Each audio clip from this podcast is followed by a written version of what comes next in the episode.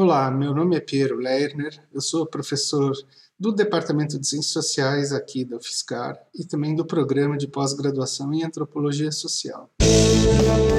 Clique Ciência, um dropcast sobre pesquisas científicas desenvolvidas no Brasil, na voz dos próprios pesquisadores. Eu estou aqui desde 1998 e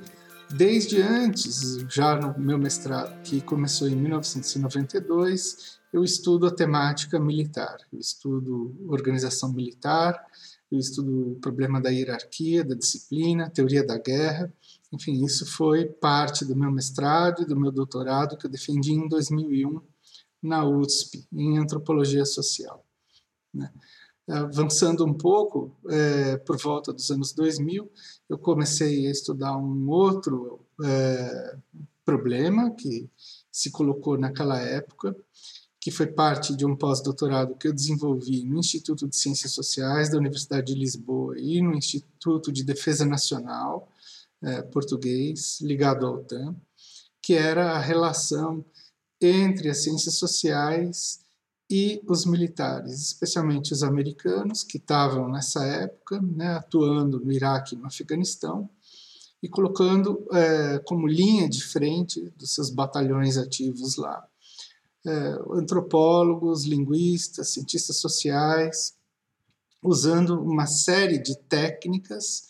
é, que depois eu também é, vim é, a estudar, a pesquisar, que eram as chamadas operações psicológicas, operações de informação, contra-informação, um certo tipo de informação de inteligência, é, que, na verdade, estabeleceu uma relação muito crítica né, com a antropologia. Né? Isso a gente viu como segmento disso aí uma série de desdobramentos de doutrinas de guerra que foram sendo pensadas já a partir do começo dos anos de 2010, que viriam a ser conhecidas como as tais guerras híbridas. Né? E isso foi uma literatura ainda incipiente nessa época, mas que basicamente né, uh, tratava de uma novidade né, no campo da teoria da guerra, no modo pelo qual uh, os pensadores militares estavam pensando o problema da guerra, onde uh, grande parte do, dos problemas estariam relacionados a uma guerra informacional, ao que eles chamam de deception operations, que são mecanismos de dissimulação, de alteração cognitiva da realidade, de modos de pensar a guerra que eles chamam de guerra psicológica de espectro total, guerra neocortical, enfim, por aí vão várias teorias e vários métodos empregados pelos militares de produzir guerras que, sobretudo, visam o ataque ao sistema cognitivo de um determinado inimigo. Esse assunto é, ele, ele veio de novo é, ressurgir em termos das minhas pesquisas mais recentemente, quando eu notei que boa parte desse tipo de arsenal de informação, de doutrina, estava sendo de fato lido aqui no Brasil pelos militares brasileiros e me interessou, sobretudo, pensar como eles produziram uma relação desse material com eventos que estavam acontecendo no Brasil a partir de 2013. Isso foi base para uma indagação se estava ou não ocorrendo de fato isso que vários atores na imprensa estavam chamando de uma guerra híbrida no Brasil. Isso virou uma tese de professor titular que eu defendi em 2019 e que foi publicada é, nesse livro aqui, que se chama Brasil no Espectro de uma Guerra Híbrida, publicado pela editora Alameda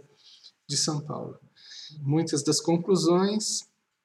é, levam a gente a, a, ao fato de que é, um, houve um uso intenso desse arsenal, especialmente a partir de 2018, é, e hoje em dia a gente vê essa situação né, se prolongar com a presença cada vez mais constante de militares na política. E uma das questões que a guerra híbrida toca é justamente a ideia de que o campo político e o campo militar, ou o campo da guerra, se fundem numa coisa só. Então, esse campo da guerra híbrida é ainda um campo com bastante coisa a ser pensada, um campo em aberto,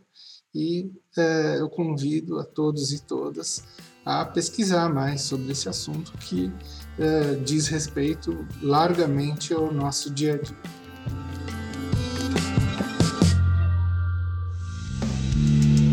Ciência é uma produção do Laboratório Aberto de Interatividade para Disseminação do Conhecimento Científico e Tecnológico, o LAB, e do Centro de Desenvolvimento de Materiais Funcionais, o CDMF.